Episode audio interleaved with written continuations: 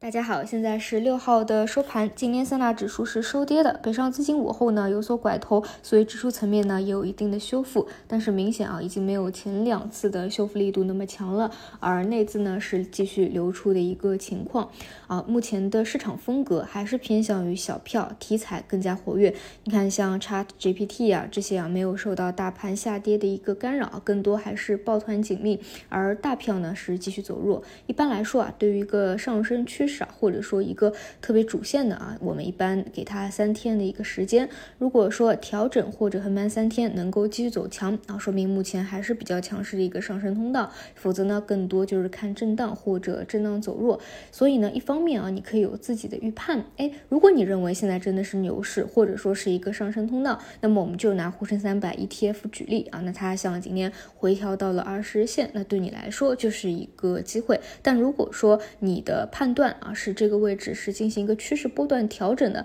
并不是说在牛市，也并不是在一个上升通道。那么显然这个位置啊。未来是去看跌穿的啊，那这个位置你就不应该急于去捞。那如果说你的判断跟后续实盘的走势相违背，那你要做的就是及时纠偏啊。比如你认为是上升通道，你也在今天的二十日线去捞了，但是后面证明啊它是在走一个趋势波段的回调波段，那你也需要把这一笔啊去做一个止损的处理。这个是纯粹啊从交易的角度去说的。如果说你是定投的或者长线交易啊，认为现在是一个中期的底部，显然。那也不用去做这样的啊，去这样一个短线的交易法则。那么因为这个位置呢，我个人倾向于是要进行趋势波段调整的，所以呢也不会认为啊今天急于就觉得是止跌了啊，判断调整到这里就完毕了。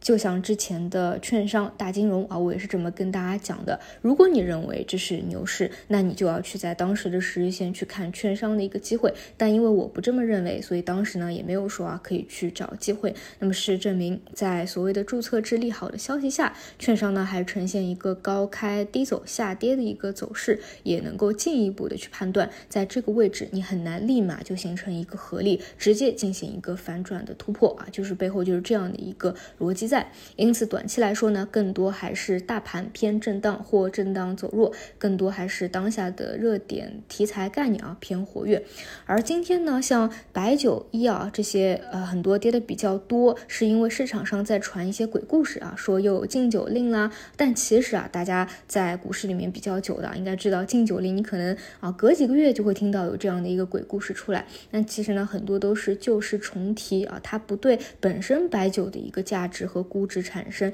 影响，所以本质上还是啊一个资金动向的问题。大家不要在股市里面仅仅被一个消息啊就给带着跑，这样会非常的累，而且呢会做出很多错误的判断。比如说啊，看到注册制的消息。或者看到春节假期期间啊，外围股市是上涨的，那你冲进去，那就是短期被套的一个情况。那一定要有自己对于本身价值和位置的一个判断啊。那么今天呢，嗯，比较有亮点的还是人工智能啊。但是中午给大家讲过这个位置呢，我还是倾向于啊，短期的一致性会有些过高了。早晨讲的是人工智能它是主流的方向没错，那最好呢是有一次比较大的分歧啊，你去看看有没有机会。但如果过于一致性啊，这个。对于题材来说，尤其是偏纯粹偏概念的题材来说啊，能不能够走得远是要打一个问号的。那么数字经济呢，今天呃有一些分化啊，有一些机构的标的是继续走强，有一些呢是调整，这个都很正常啊。还是那个观点，中期来看这个位置不判断就已经走完了，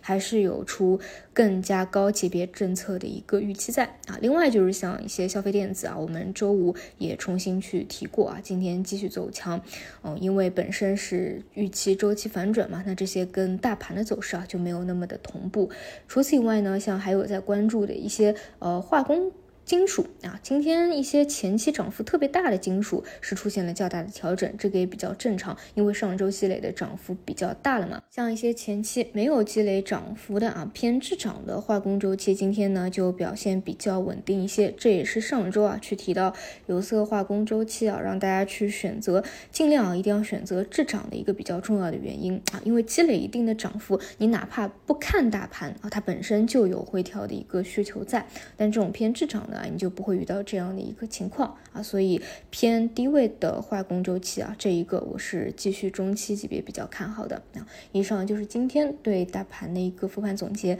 更多的我们就留到明天早晨再说。